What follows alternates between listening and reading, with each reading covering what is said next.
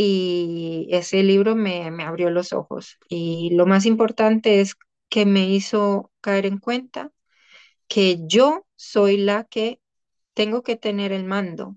O sea, está bien dejarse guiar, pero no dejarse sin criterio, o sea, como que no tengas una voz en, en este momento tan importante de tu vida, no es, no es, el, no es como debería ser, es, es que tú estés informada, estés confiada y que tome las decisiones y que asuma los riesgos también, pero que eres tú, eh, la jefe, digamos.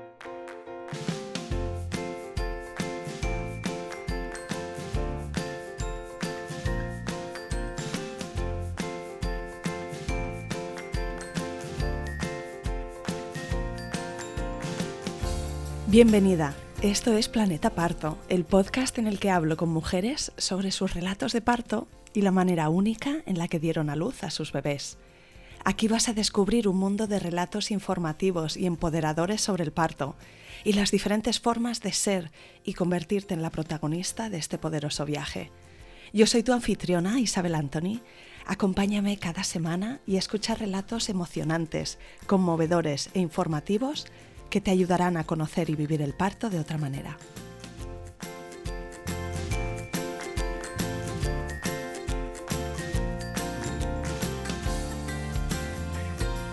Bienvenida Eliana por segunda vez eh, al podcast Planeta Parto. Estoy encantada de hablar contigo. Muchas gracias Isa. Muchísimas gracias por invitarme de nuevo y esta vez a contar bueno, las historias bonitas, digamos, de los mm. partos de mis hijos. So, muchísimas gracias por tenerme de nuevo en tu podcast. Sí, me alegra tenerte por segunda vez, como decía, porque en nuestra primera conversación hicimos un episodio para el podcast F de Fertilidad y yo animo a las oyentas que después de escucharte hoy aquí encuentren el episodio 32 en el podcast F de Fertilidad porque esa parte también es una parte importante de tu historia. Y aquí en el podcast Planeta Parto vamos a hablar de tu camino hacia la maternidad y concretamente de los embarazos y partos de Mateo y Simón, si te parece? Sí, sí, claro que sí. Cuéntame un poquito sobre ti, pues dónde, de dónde eres, dónde vives, em, a qué te dedicas y cuántos sois en tu familia. Bueno, yo soy Eliana Lopera, eh, soy ingeniera química y trabajo en el área de energías. Em, soy colombiana y llevo ya 14 años en Europa, vine a estudiar y luego me quedé trabajando. Ahora vivimos en Holanda, más específicamente en La Haya, eh, pero antes de eso viví en Ámsterdam, luego en Alemania, en Colonia, y bueno, hace tres años nos mudamos aquí. Em, en mi familia somos mi esposo, que es holandés, se llama Joost, y mis dos niños, eh, Mateo, que tiene cinco años y medio, y Simón, que ahora tiene 15 meses. Em, cuéntame cómo descubriste que estabas embarazada de Mateo y cómo fue el embarazo con él. Eh, bueno, mi esposo y yo estamos buscando embarazo ya desde hacía algún tiempo. Eh, y como te conté en el otro podcast, pues tuvimos un, par de pérdidas gestacionales tempranas antes de, antes de Mateo, por lo que el, embarazo de Mateo fue, eh, por un lado, con mucha incertidumbre, porque no sabíamos si, si, si iba a ir adelante y siendo el, el primer hijo, digamos, y que no estaba resultando eh, el mantener el embarazo, pues muchísimas dudas, decía había un problema de fondo y a pesar de muchos estudios que nos hicieron y que todo salía bien, pues mucha incertidumbre. Y de hecho, este, eh, muchísimo seguimiento médico em, y, y solamente tener como mucha fe de que esta vez iba a salir, pero también muy, muy abiertos a que a tal vez no y no sé, muy, muy mucha incertidumbre rodeando el, embarazo de Mateo. Es muy normal, después de haber vivido pérdidas gestacionales, pues no poder disfrutar del embarazo con la tranquilidad eh, y la ilusión que puede darse en otros casos porque de pronto eres más consciente de los posibles riesgos y las situaciones adversas. Sí, así es. Y de hecho, cuando nosotros eh, hicimos la prueba de embarazo para Mateo, eh, no estábamos, cuando vimos que era positivo, pues ya no sabíamos qué sentir, no sabíamos si ponernos felices, al final estábamos llorando porque era como el miedo, mucho miedo de, de, de qué va a pasar.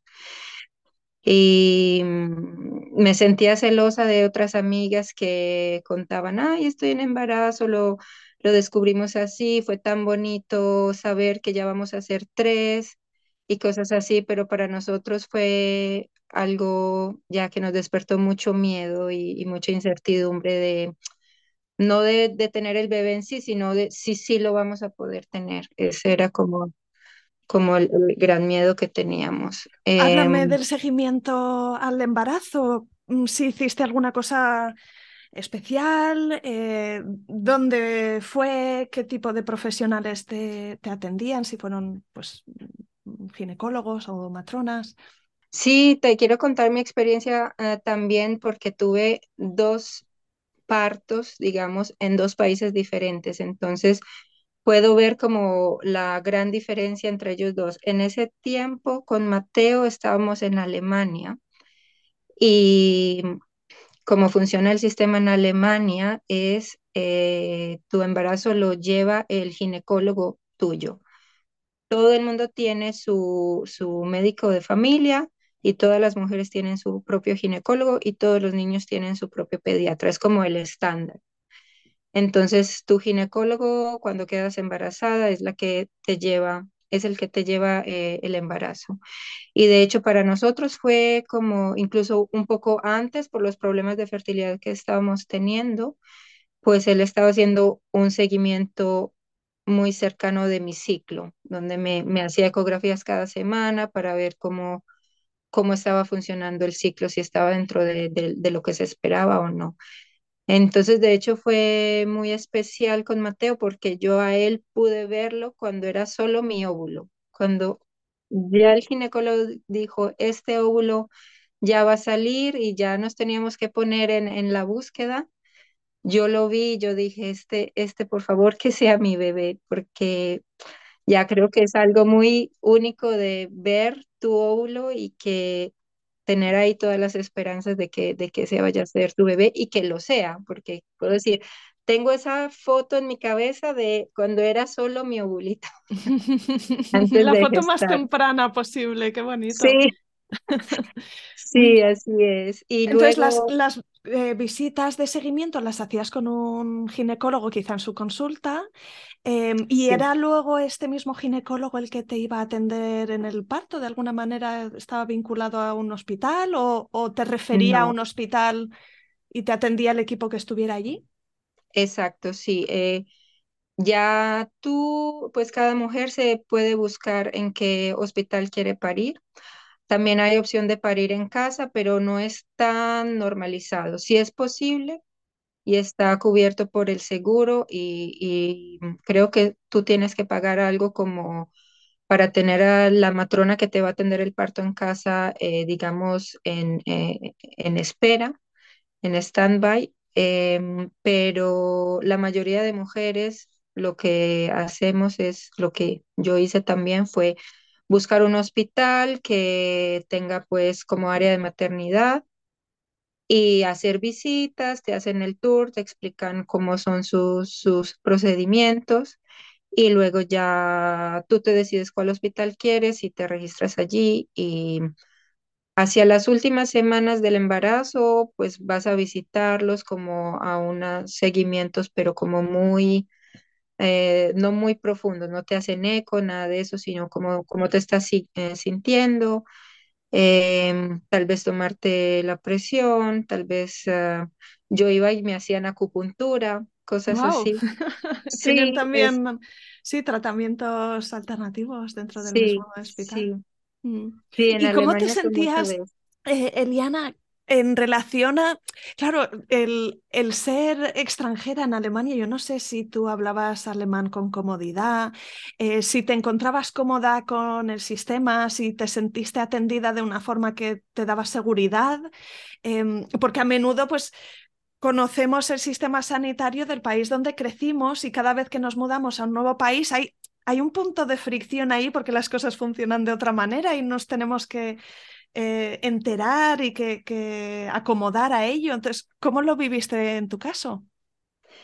Sí, es cierto lo que dices. eh, yo sí hablaba alemán, pero aunque hables alemán para tu trabajo, para tu día a día, eh, la terminología relacionada con los partos, con el embarazo, con todo lo médico, es, pues es muy diferente. Entonces ahí tuvimos que aprender bastante, bastantes palabras y términos de, de, de qué querían decir. Eh, pero sí, el sistema para nosotros sí, fue ir aprendiendo, ir, ir mirando. Nosotros por fortuna teníamos eh, seguro privado y con el seguro privado es como quieren hacerte todo y más, porque me imagino que se, se traduce en dinero para ellos. Mm, entonces, en ese caso, sí estábamos súper bien cubiertos y yo me sentía muy cómoda, muy bien eh, atendida. Incluso en algún momento me empecé a sentir como un poco, esto es realmente necesario porque eh, por mi historia de pérdidas gestacionales me hacían un seguimiento muy cercano. Yo creo que me hicieron 15 o hasta 20 ecografías en, en el embarazo de Mateo. Era muy, muy, muy seguido que al final yo me preguntaba, bueno, esto no le hará daño porque cada que cada semana o dos semanas me están mirando a ver cómo, cómo iba Mateo. Entonces, bueno, el sistema alemán cuenta con muchísimos profesionales, o sea, es muy, muy, eh, tiene muy buen nivel.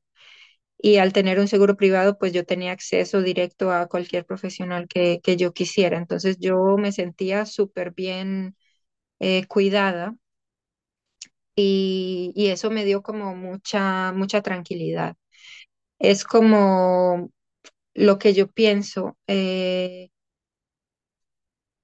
es bueno, es, es bueno saber qué, qué tiene, em, qué procesos van a ocurrir durante, durante el embarazo, prepararse para el parto, pero yo me sentí tan bien que podía confiar en ellos, sino que estaba como a la defensiva, como a ver ahora este qué me va a decir o qué me va a forzar a hacer. No, porque el sistema alrededor del embarazo y el parto en Alemania afortunadamente es muy eh, respetuoso y la mujer tiene, pues, digamos, sí que se sienta como eh, eh, eh, en el driver seat, digamos, como que sí que tiene mucho, Al mucho, volante, sí, decidiendo sí, ellas, sí, no sí, estando al margen de las decisiones. Ujú. no. Y afortunadamente para mí, digo, es, tuve mi primer bebé allá porque para mí era como que no, no, nunca pensé que yo me tuviera que preparar eh, mm, de más para, para dar a luz. Como que yo pensaba, bueno, confío en los profesionales, ellos me van a decir qué hacer y tal. Y afortunadamente fue así, pero eh, para en muchos otros casos, en muchos otros países, viniendo de Colombia, donde hay muchísima violencia obstétrica, creo que no es un- u- una forma de, de abordar el embarazo y el parto porque se corren muchísimos riesgos de, de tener, bueno, malas experiencias o traumas luego. Entonces yo fui muy afortunada que estaba en ese país y así es el, el approach, así es como manejan. Pero mm, ya luego para mi segundo embarazo ya fue diferente porque fue en otro país. Bueno, pues Sí. cuéntame cómo se anunció Mateo de que ya estaba, ya estaba listo para llegar. No sé si se hizo esperar o si se adelantó un poquito. ¿Cuáles fueron tus primeras señales de que te ponías de parto? Sí, eh, no, él, él fue un bebé muy bueno dentro de la, dentro de la panza y fuera también. Eh, no se hizo esperar mucho. Él nació a las 40 semanas más 5 días, o sea, un par de días antes de, de que saliera de cuentas. El embarazo que yo pasé fue súper bueno, súper tranquila, no tenía ningún dolor, ningún malestar, nunca tuve náuseas, nunca tuve vómitos o, o debilidad o, algo así. Entonces, la verdad es que ese embarazo fue súper positivo. ¿Y cómo se anunció? Un par de, un par de noches antes de que naciera ya empecé con los pródromos con contracciones un poquito dolorosas, pero no muy regulares, pero lo suficiente como para no dejarme dormir muy bien. Entonces ya llevaba yo un par de noches prácticamente desvelada porque pensaba ya, ya va a empezar, pero no, eran eh, muy espaciadas, cada media hora, luego cada una hora, cada hora, o, eh, no eran muy regulares. Y em, un domingo eh, de- o sea, las, esas dos ah, noches anteriores, ya el domingo estaba yo muy cansada por no haber dormido y decidimos pues relajarnos, acostarnos a ver una película en el sofá, porque bueno, mi, mi esposo siempre se ríe que yo me duermo en las películas, entonces él dijo, bueno, si lo que necesitas es dormir, vamos a ver una película. Sí, entonces estábamos ahí en el sofá, recostados, y yo estaba entre dormida, entre despierta, cuando yo sentí como que me bajó un líquido y me paré rápidamente, pensé, me, me, hice pis, pero no, cuando ya me paré, bajó el agua, se rompió la fuente y bueno, nos emocionamos mucho. Mi, mi esposo estaba como que ahora sí empezó esto, estábamos muy, muy contentos. Eh, el agua estaba clara, entonces no, no, no estábamos preocupados. Ya habíamos hecho pues como un curso de formación general eh, en el hospital, donde nos decían, bueno, cuánto, cuánto esperar, eh, eh, tomar el tiempo de las contracciones y cuándo ir al hospital. En fin, como las aguas estaban claras y las contracciones no estaban muy seguidas, pues decidimos quedarnos en casa un par de horas, decidimos cenar porque pensamos, bueno, quién sabe cuánto irá a tomar el parto. Y después de un par de horas fuimos al hospital, allí me, me pusieron los monitores inalámbricos para monitorizar las contracciones, el, el el ritmo cardíaco de- del bebé y, y todo estaba bien. Me hicieron un tacto y estaba en dos centímetros y me dijeron, bueno, como ya rompiste bolsa, ya te tienes que quedar aquí, eh, pero si, eh, eh, como que nuestro pro- protocolo decía, ah, en 12 horas no te has puesto de parto, inducimos para evitar infecciones.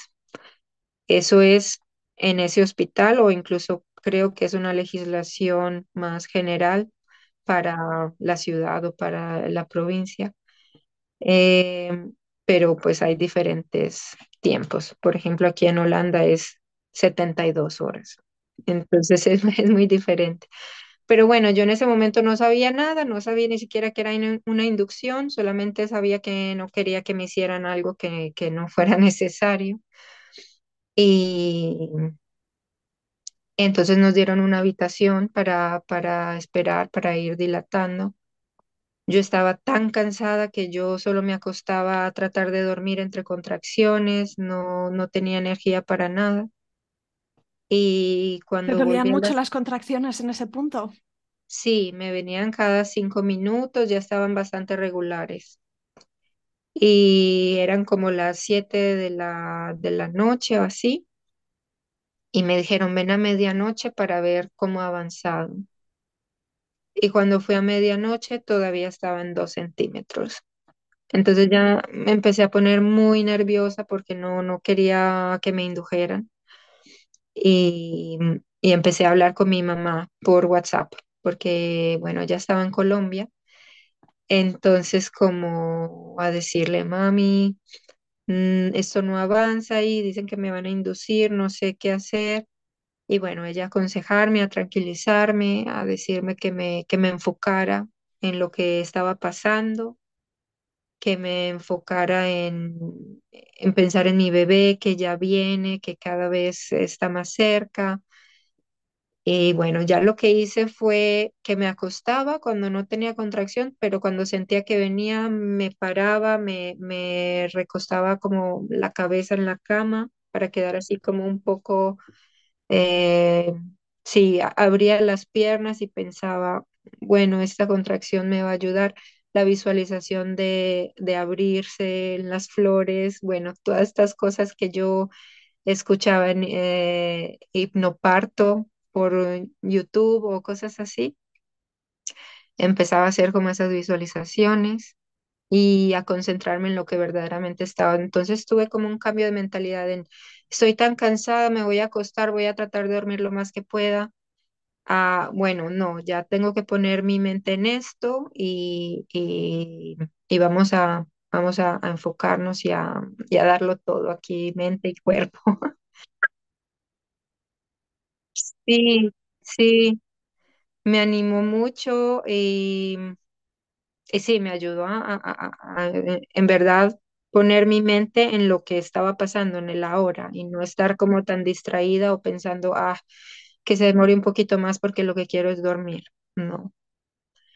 Em, bueno, también te quiero contar que esa cena que tuve con mi esposo fue sola llegar al hospital para vomitar todo. O sea, no, mi cuerpo no quería nada de eso, no quería como invertir ni- nada de energía en digerir ni en nada, o sea, estaba totalmente puesto en, en, en- en parir y, y esa es otra diferencia con, con el sistema en Alemania. Ellos nunca te dicen no tomes, no comas, no, es como que haz lo que piensas que, que está bien para ti, lo que sientes que puedes tolerar y tu mismo cuerpo te, te muestra como la vía. Mm, Sí que me recomendaron llevar pastillitas de dextrosa como para darme energía y, y eso fue genial. Solamente algo fácil de digerir, pero que te da energía, agua para hidratarte y con eso mi cuerpo estuvo 16 horas sin problema.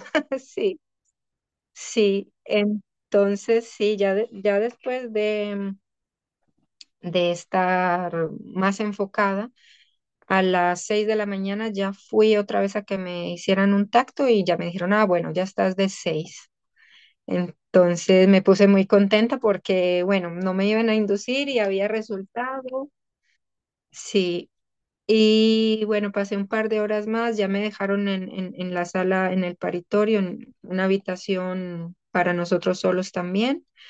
em, para seguir dilatando. Bueno, allí tenían todas las facilidades, la pelota o como unas lianas para agarrarte.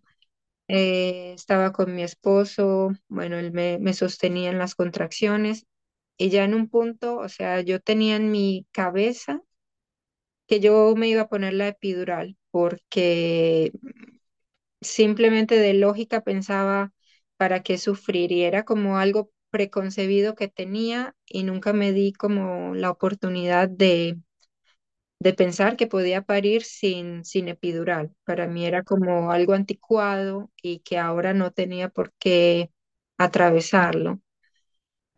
Eh, entonces, aunque los dolores eran fuertes, Pedí la epidural, pero creo que fue más impulsada porque ese era mi plan que porque en realidad lo necesitaba. Sí, bueno, mirando atrás, tal vez eso es lo único que hubiese cambiado de mi parto.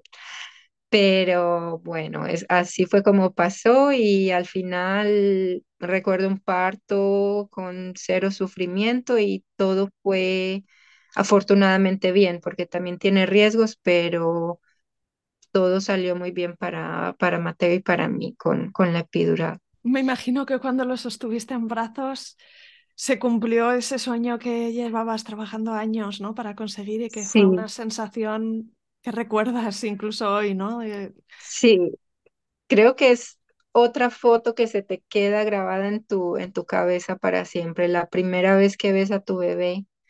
Y para mí fue muy particular por, por la forma en que él salió y, y como que abrió los brazos en el, eh, con el reflejo de Moro, abrió los brazos y miró alrededor, pero no lloró, era como que si hubiera caído de, de otro mundo a este. E- Era como, como esa, esa sensación me dio y, y esa imagen la, la recuerdo, o sea, la tengo a fuego en mi cabeza.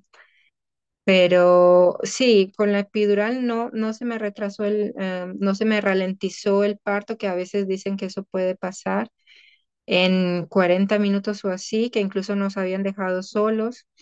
Eh, yo sentía ya una presión en la pelvis muy fuerte y, y yo estaba mirando los monitores de- del bebé y veía que cuando sentía esa presión su corazoncito, su, su ritmo cardíaco bajaba bastante. Y ya llamamos a la matrona y me dijo, si estás lista, Mm, hicimos pujos dirigidos porque yo no sentía absolutamente nada de la cintura para abajo. Y ya cuando la cabecita estaba por salir, me animó a tocar, como, "Eh, ahí está la cabecita, ¿quieres tocar? Y yo, ah, pues bueno, y toqué y es una sensación también que recuerdo mucho de tocar su cabecita mojada, peludita. Entonces, en realidad fue un parto muy, muy bonito, muy positivo. Yo quedé con una sensación de, de bienestar, de felicidad total, de no, no arrepentirme de nada o, no. E- Era, es una sensación que, que todavía llevo conmigo, un parto muy, muy positivo. Qué bueno, enhorabuena, me alegro mucho. Como dices, tuviste experiencias distintas y quizá en gran medida porque estabas en sistemas distintos, ¿no? El, el- el nacimiento de Mateo fue en Alemania y Simón nació en Países Bajos. Sí, así es, sí. Y en Países Bajos también el approach, el- la forma como abordan el embarazo y el parto es muy respetuoso y muy natural. Y eso a veces, eh, digamos, eh, eh, en Occidente o, o- en países que hemos em, como confiado más en la- los avances médicos y en por qué tomar riesgos y por qué sufrir y cosas así, es un poco difícil de, de aceptar y, y a veces hay como un poco de, de resistencia y, mm, y eso es, eh, sí, muy, muy diferente en general en el sistema médico holandés. En el sistema médico holandés yo pienso que hay mucha frustración a veces de los expatriados porque tal vez están acostumbrados a que tú vas al médico cada que te sientes un poquito mal o están acostumbrados a que te dan antibióticos por, por si acaso. Y aquí no, aquí es un poco más de esperar, de mirar y de intervenir lo menos posible. Y, a- y así mismo es con los embarazos Sí. y los partos. Y puede dar quizá una sensación un poco de abandono, ¿no? Si, si, Sí, si, si el discurso que hemos oído siempre es el de tener un control, asegurarse de que todo está bien, tal, pues la sensación quizás es de abandono en estos casos. sí, y también de, de que se trata mucho de minimizar costos. Entonces a veces es difícil saber si es una cuestión de ahorro o una cuestión de, de naturalidad, como de, de si, si es necesario intervenir o no por, por ahorrar o porque en verdad mm, es mejor esperar.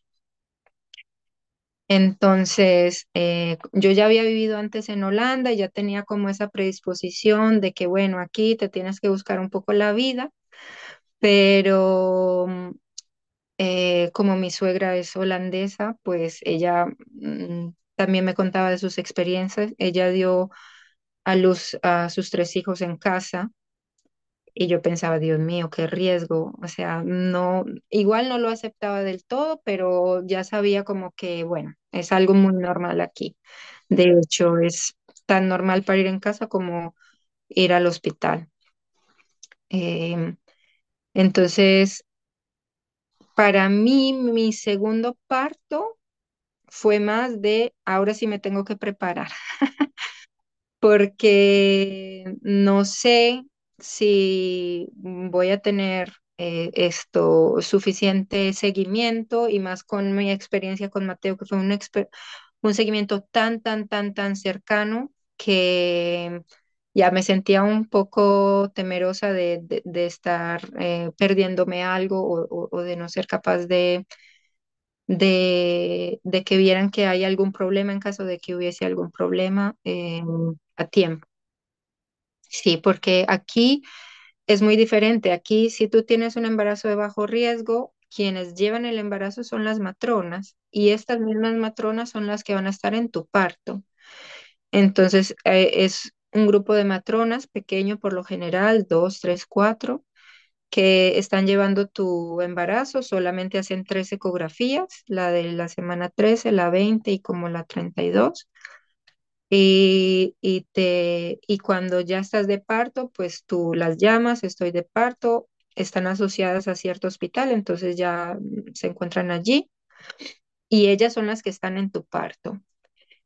En mi caso, como yo tuve tantas pérdidas gestacionales, porque antes de Simón perdí otros dos embarazos y uno de ellos fue, bueno, un poco más avanzado, a, las 13 semanas. Eh, a mí me siguieron de una vez en el hospital. Todo el seguimiento del embarazo fue con los ginecólogos del hospital donde, bueno, donde di a luz a mi, a mi bebé fallecido antes de, de Simón. Entonces sí que me hicieron un seguimiento bastante cercano las primeras semanas. Hasta la semana 13 me hicieron varias ecografías, mirando que, que todo estuviera bien, que se estuviera desarrollando.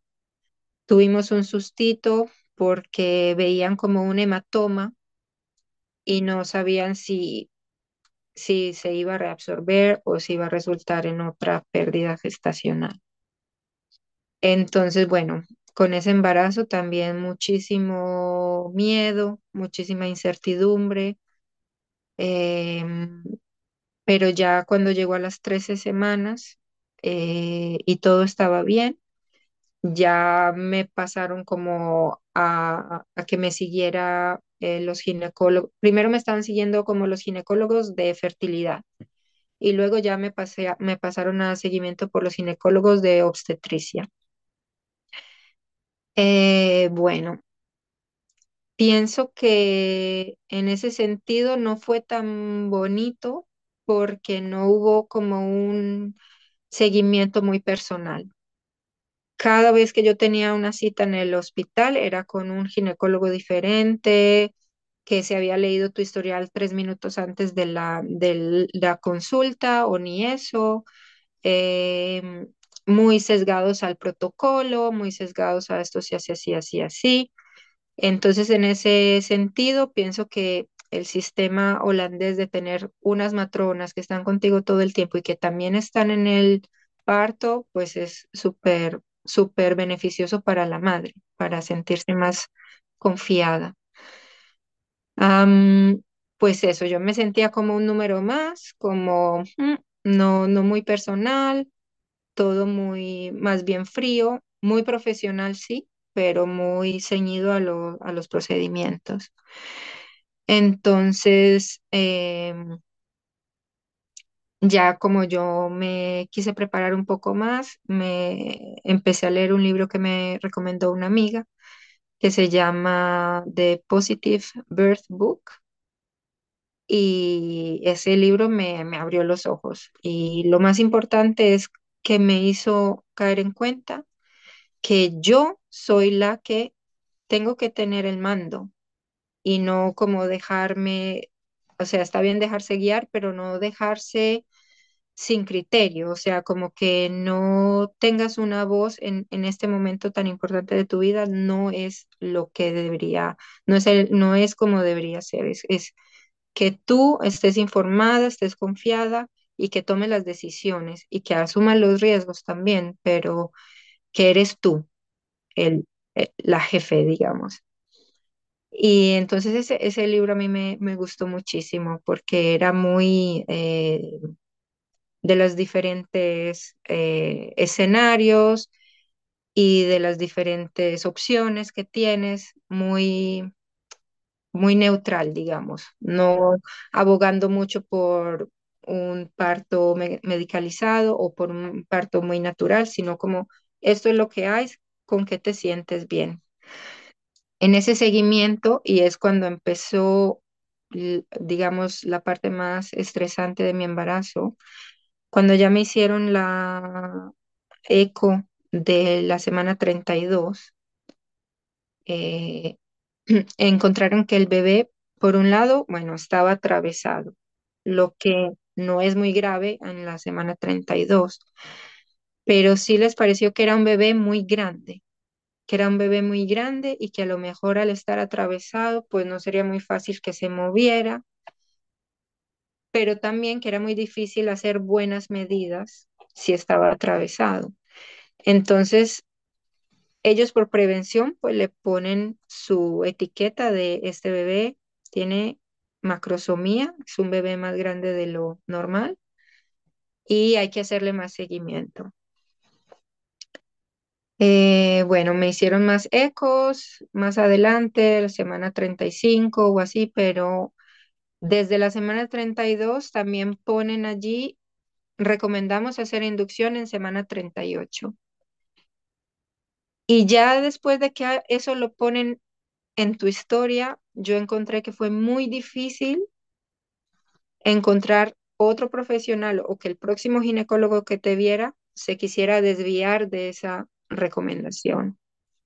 Entonces era un poco como luchar contra corriente y, e informarme mucho yo para tener como, digamos, elementos para discutir y, y- y- para preguntar por qué es necesaria una inducción y si, si es en verdad un bebé grande o cuál es como, qué tanto podemos confiar en la ecografía. Bueno, entonces a partir de la semana 32 mi embarazo fue muy estresante, muy estresante por eso porque cada vez que iba al siguiente seguimiento, eh, me estaba preguntando cuál es la posición del bebé, si, si está grande o no, de verdad tenemos que inducir, no quiero, empezarme a informar sobre inducción, las consecuencias que esto lleva, que ya muchas otras madres la- las han hablado en tu podcast, de mucho más doloroso, de muchas más intervenciones médicas y de ir en esa espiral de intervenciones que la mayoría de, o en muchos casos terminan en cesárea,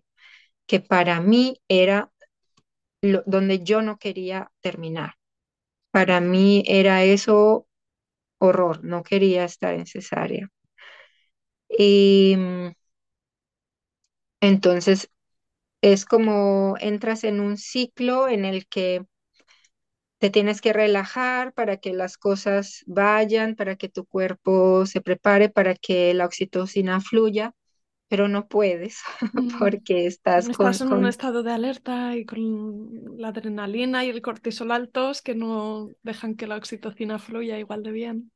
así es. Y, y, Mm. y ya llegando a la semana 38, eh, pues yo no me, yo decidí no inducirme, no. Mm, voy a esperar, voy a darle su tiempo, pero con muchísimo estrés, además que empiezas a probar todo lo que hay para inducir el parto de manera natural, digamos, el, el té de hojas de frambuesa, que la piña, que la acupuntura, que la reflexología, todo, todo. Y una cosa que sí me ayudó muchísimo fue descubrir que había algo llamado spinning babies. Yo tenía una profesora de yoga prenatal que era también coach certificada en, en en spinning babies Y bueno, hice algunas sesiones con ella para ayudar a que el bebé se posicionara cabeza abajo em, y para que me enseñara un poco de posiciones más, em, más beneficiosas para, para, para que el bebé se colocara y para que, y que saliera pues más fácil. Pero no, no, eh, Simón seguía adentro, cada vez que me hacían un tacto decían, está muy arriba, está muy arriba. no, no baja, no se ¿Y se dio la vuelta o Sí se se dio la vuelta, Se dio la vuelta. Ok. sí. Me acuerdo de esa ecografía que me puse a llorar porque dije, bueno, por lo menos una cosa menos. Mm, Una cosa menos e- el hacer el, el, el VCE, ¿cómo se llama? Eh, Sí, la versión versión cefálica externa, sí, que eh, también es una maniobra. Mm, Sí, porque eso también estaba en la mesa y que al ser un bebé grande, entonces había que hacerla antes de la semana 37 y los riesgos, porque tal vez algo va mal y tienes que ir a cesárea de emergencia, o sea, tantísima, mm, tantísima ansiedad, tantísimo estrés que ponen en tus hombros. Y, y bueno, al final él se dio la vuelta solito, siendo un bebé grande y estando en la semana 38 o así, pues ya estaba cabeza abajo. Eh, pero no, no bajaba, no se encajaba. Y bueno, yo ya después mirando atrás entiendo muchas cosas, eh, viendo la forma de mi, de mi panza, que estaba súper grande. Ese bebé era muy, mi panza era muy grande, pero también, no solo por el bebé, pero también por la, por la placenta, que era grande, por el líquido. eh, y mi, mi panza estaba bastante baja. Y entonces pienso que mis músculos abdominales estaban muy débiles para sostenerlo y no estaba bien colocado eh, como dentro de, para poder entrar en la cervix, estaba como afuera, pienso yo. Pero no importaba lo que yo hiciera para inducir, eh, no, no empezaba. Entonces ya a la semana 40 más unos días, ya me empezaron a decir, mira, tú tienes un bebé grande. A partir de la semana 41 no sabemos exactamente mm, en qué punto las, eh, las partes de la cabecita del bebé ya no van a ser tan móviles, no van a estar, no van a deslizar debajo de la otra tan fácil. Bueno, me empezaron a decir un montón de cosas. Yo ya tantas semanas con tanto estrés que en un punto dije, ok, vamos a inducir, porque ya eh, esperé, voy a esperar hasta la semana 41 y no empezó de manera natural, entonces vamos a hacerlo ahora. Eh, la inducción, la inducción empezó con un balón eh, que lo llenan de, de, de, un, de un líquido y lo ponen a la entrada de, de o, el- a la, a la salida de la cervix o a la entrada en- para empezar a, a, a despegar como eh, la bolsa amniótica de, de las paredes del útero, empezar como a, a, que haya esa mm, liberación de, de prostaglandinas. Ah, también me hicieron la, la, el barrido de membranas, pero tampoco funcionó. Tres veces me lo hicieron, o sea, intenté de todo hasta que al final, bueno, vamos por la inducción médica. Bueno, ese balón no funcionó, así que al, al- a la siguiente vez que fui, eh, ese balón lo tuve por dos días y a la siguiente vez que fui, eh, ya empezamos con la, con la inducción en sí. ¿Lo tuviste dos sesiones en dos días o, o se pone y te vas a casa y lo llevas? Eh, primero fui, eh, me pusieron uno de, mm, no recuerdo, 5 centímetros cúbicos y me mandaron a casa. Eh, volví a los dos días y no había pasado nada, entonces me pusieron uno de 10 Mm, vale, y me o sea que, a que casa. se mantiene puesto Sí, mm, y se le da tiempo a jugar, pero tú vas a casa y haces vida lo más normal que puedes eh, Sí, con, con los nervios que tienes de estar. Sí, sí.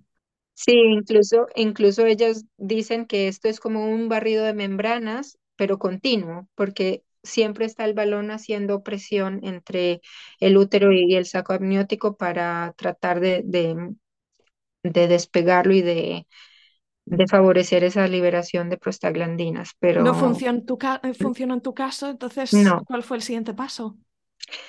Sí, cuando fui a que me retiraran ese balón, incluso era ya para quedarnos, pero había una matrona que no me daba confianza para nada, o sea, me había hecho una maniobra de Hamilton, pero es- eh, no me daba para nada confianza porque estaba muy eh, sesgada a lo que dijeran los médicos y no, no me sentía escuchada.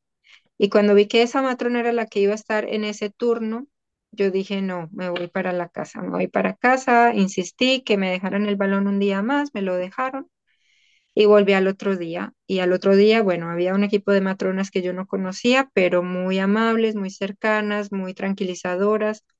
Yo preparé un plan de parto, o varios, de hecho, porque primero un plan de parto basado en que todo va a ir bien, voy a dar a luz de forma natural, luego un plan de parto con inducción y luego un plan de parto si termina en cesárea, que quiero y que no quiero. Y muy eh, profesionales y siempre todas las eh, matronas que entraban me decían, he leído tu plan de parto, veo que quieres esto, que quieres esto, que no quieres esto. Entonces eso te da pues mucha tranquilidad. Sí, entonces el primer paso fue poner prostaglandinas porque no había el cuello del útero, no había, eh, no se había borrado lo suficiente, todavía estaba duro, estaba muy cerrado, no estaba dilatada para nada y el bebé estaba muy arriba. Eh, me pusieron una dosis de prostaglandinas, me dijeron vete a caminar eh, tranquila y volvemos a mirar en cuatro horas. En cuatro horas hicieron un tacto, estaba mejor, pero quisieron poner otra dosis para mayor seguridad. Y lo mismo, caminar, estar tranquila. Después de otras cuatro horas me dijeron, bueno, ahora sí. Yo lo que había pedido es que por favor no me pusieran oxitocina, sino que me dieran la oportunidad de de ver si yo podía generar mi propia oxitocina y de, de tener mis propias contracciones naturales. Entonces, que cuando me rompieran la bolsa, que es el siguiente paso en la inducción, eh, que me dieran tiempo, porque por lo general, si en media hora no te has puesto de parto, pues te ponen la oxitocina sintética. Y bueno, negocié mucho que me dieran cuatro horas o seis horas. Al final accedieron a cuatro horas eh, de dejarme tranquila, a ver si el parto se desencadenaba de forma más natural. Pero cuando rompieron la, la bolsa, me acuerdo esa sensación de que salió tantísimo líquido que mi panza se redujo como a la mitad de todo el líquido que salió y pregunté si estaba claro y me dijeron no, no está claro. Entonces lo sentimos mucho, pero no te podemos dar cuatro horas y tampoco te puedes meter a la bañera. Eh, te damos una hora y si no, oxitocina. Y yo, ay, bueno, Y en ese momento no tenías nada de contracciones. afortunadamente mi, mi cuerpo sí empezó a generar las contracciones que se necesitaban y eran unas contracciones bastante fuertes. Después de 15 minutos de esperar, después de 15 minutos de la rotura de la bolsa, las contracciones empezaron fuertes, fuertes. Yo me había llevado un, aparato de TENS para aliviar el dolor porque quería mm, eh, demorar el uso de la epidural o incluso no usarla lo más posible. Pero esas contracciones estaban tan fuertes y tan seguidas es que no me daban tiempo de recuperarme. Era una detrás de la otra y a veces me daba como, o sea, mi cuerpo reaccionaba eh, que yo no lo podía controlar, como que empezaba a empujar, como que se empezaba a contraer. Incluso una de las matronas me decía, parece que quieres empujar, pero solo tenía como siete centí- seis o siete centímetros. Entonces, eh, yo tenía tanto dolor que de verdad no lo podía aguantar y pedí la epidural, pedí que me dieran la epidural. Me la pusieron y ya fue un gran alivio y fue una epidural que era una dosis baja, entonces todavía sentía las contracciones como, como eran. O sea, sentía que venían, sentía dolor, pero no tanto dolor. Y estaban tan fuertes que en un momento eh, la ginecóloga que estaba ahí se puso muy nerviosa por el, el ritmo cardíaco del bebé y dijo, no, eh, bradicardia y me pusieron un algo en la vena, no sé qué sería adrenalina porque se me aceleró el corazón de una manera impresionante y me pararon las contracciones. Luego vieron que el bebé se estaba recuperando bien, le pusieron una sonda en la cabeza para mejor eh, monitoreo de, de los latidos. Empezó una serie de intervenciones que era lo que yo me temía y al final cada cosa que estaba en mi plan de parto, todo de lo que no quería, se convirtió en lo que, en lo que estaba yendo, en lo que estábamos viviendo. Pero por lo menos fue algo con sentido. Yo nunca sentí que no me explicaron por qué es necesario esto, por qué, eh, y, y nunca sentí que si yo decía, no, no quiero esto, ellos me decían, sí, sí lo vamos a hacer. Siempre era como que yo era la que decidía y yo era la que asumía el riesgo. Bueno, ya después de bastantes horas, eh, me dijeron, eh, el bebé está bien, pero ya llevas eh, como unas, desde las 5 de la tarde ya era medianoche y no, no dilatas, todavía estás en 8, entonces si en unas dos horas no has acabado de dilatar, es mejor ir a cesárea por los riesgos de infección con el bebé, porque tenía meconio en el agua y en fin. Yo ya estaba devastada y con la moral por el piso, pero mm, descansé un poco y luego me acordé de Spinning Babies y me puse a buscar en internet posiciones para abrir la pelvis durante parto activo. Y entonces mm, me senté en la cama y me puse a hacer estas posiciones en flor de loto y, y cosas así. Y en un momento, ya faltando 15 minutos para que me, se cumpliera el tiempo que me dieron, yo sentí que el bebé rotó y bajó. Yo sentía otra vez esa presión que sentí con, con Mateo y le dije a mi esposo, llama a las matronas por favor porque no sé qué pasó. Y además que sentí cuando bajó que salió más líquido. Entonces, por un lado me asusté, como, ¿qué es esto? Y por otro lado, mm, bueno, a lo mejor ahora funcionó. Y cuando vino la matrona, sí, efectivamente me dijo, ya estás de 10, ya está la cabecita ahí, vamos a, empujar. Eh, y me dijo, quédate acostada, pero ahí fue muy importante la intervención de mi esposo porque sabíamos que era un bebé grande y que eh, era mejor hacer tanto espacio como fuera posible en la pelvis. Entonces, aunque ellas me estaban persuadiendo de quedarme acostada, él me decía es mejor que te pongas como a cuatro patas para que tengas más espacio.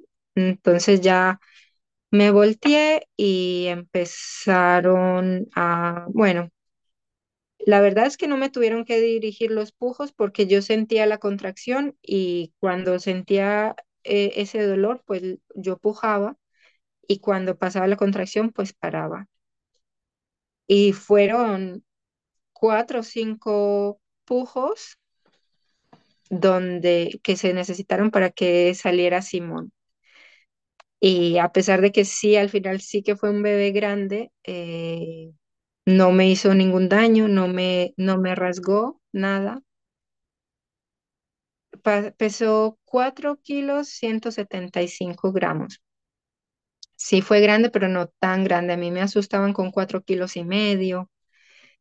Y bueno, mi suegra me decía, mira, tú no puedes parir un hijo Tú no puedes hacer un hijo que no puedes parir, entonces está tranquila, confía en tu cuerpo y tal, pero claro, como te vienen con números, con medidas de la ecografía, pues tú empiezas a dudar mucho, pero al final sí que fue cierto, a pesar de yo ser una mujer no muy grande y, y, y, tener un bebé grande, pues al final sí que lo pude, sí que pude dar a luz. Y bueno, a pesar de tantas intervenciones médicas y, y de tantas cosas que fueron como yo no quería, yo me sentí muy empoderada en ese parto, muy empoderada porque para mí ya fue una ganancia que no terminó en cesárea eh, y que yo tomaba las decisiones y que eran decisiones justificadas. Y me sentí muy, muy contenta con, con mi parto y cuando di a luz me sentí en las nubes. Una emoción fue llorar. Simón sí que nació llorando. Simón sí que nació con una venita del ojo reventada porque fue mucho esfuerzo para él también. Nació con un, un, un rojito, un colorado en la cabeza, como de, empujar contra el hueso de la pelvis de manera cuando no estaba bien colocado. Fue un parto muy trabajado de parte de los dos, pero muy bonito, muy, muy satisfactorio que al final fue un parto que, que fue, digamos, natural, que fue vaginal por lo menos, y que no, sí. Entonces, dos bebés muy, muy buscados, muy deseados. Eh, mi familia también apoyándome desde, desde la distancia, cuando yo les decía, "Ma- mamá, voy a terminar en cesárea, esto no va bien. Bueno, ellos pendientes, orando, haciendo, bueno, mandándome toda la buena energía y cuando les dije por fin nació y nació eh, sin cesárea, ellos estaban también llorando, me mandaban mensajes de felicidad, de júbilo y con Simón no, no sabíamos bien qué nombre le íbamos a poner, estábamos entre dos y al final en el camino del hospital a casa mm, yo me decidí por Simón porque significa Dios ha escuchado. Y como que éramos tantos pidiendo porque todo saliera bien y que porque naciera bien y porque no tuviera ningún problema, que al final fue así y fue el nombre adecuado para él. Para las mujeres que nos están escuchando, ¿qué, qué consejo les darías? Eh, ¿qué reflexión has hecho tú en base a tu, a tu experiencia que dirías, wow, pues esto es algo que a mí me hubiese gustado, gustado escuchar en su momento o que fue importante para mí escuchar? Sí, yo, yo pienso que es bueno informarse y eso de compartir las experiencias de parto de, de, con diferentes mujeres me parece muy, muy valioso. Porque, como te dije, está bien que nos tenemos que preparar y todo, pero hay muchas cosas que, que vienen de, de tu propio sentimiento de confianza y de bienestar y no todo lo podemos controlar y no todo lo podemos saber leyendo, preparándonos, eh, casi que convirtiéndonos en, en, en personal médico, digamos, eh, por, por la cantidad de información que leemos.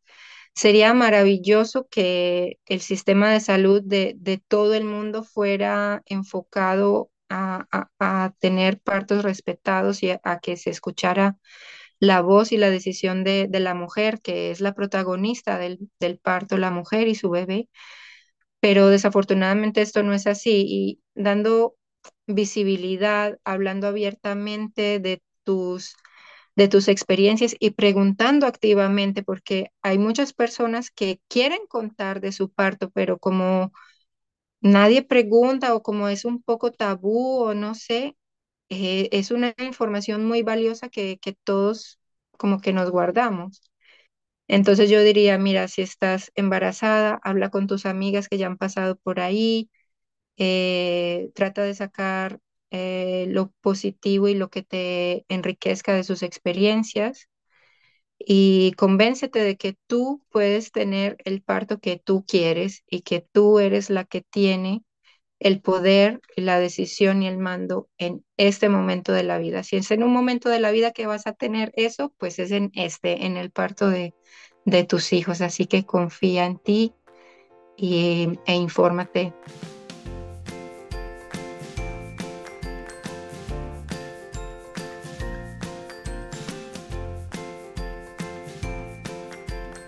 Aquí acaba este episodio. Si te ha gustado, suscríbete al podcast para ver un nuevo episodio cada miércoles en tu feed. Encontrarás una estupenda biblioteca de relatos de parto de todo tipo que espero que te acompañen, te entretengan y te ayuden en tu propio camino. Ayúdame tú también a mí a que este recurso llegue más lejos recomendándoles Planeta Parto a tus amigas. Y por supuesto, no dejes de escribirme. Me encantará saber de ti, quién eres, por qué te gusta este programa o si te ha ayudado. Mi email es isa.planetaparto.es o en Instagram la cuenta Planeta Parto Podcast. Cuídate mucho, nos vemos la semana que viene.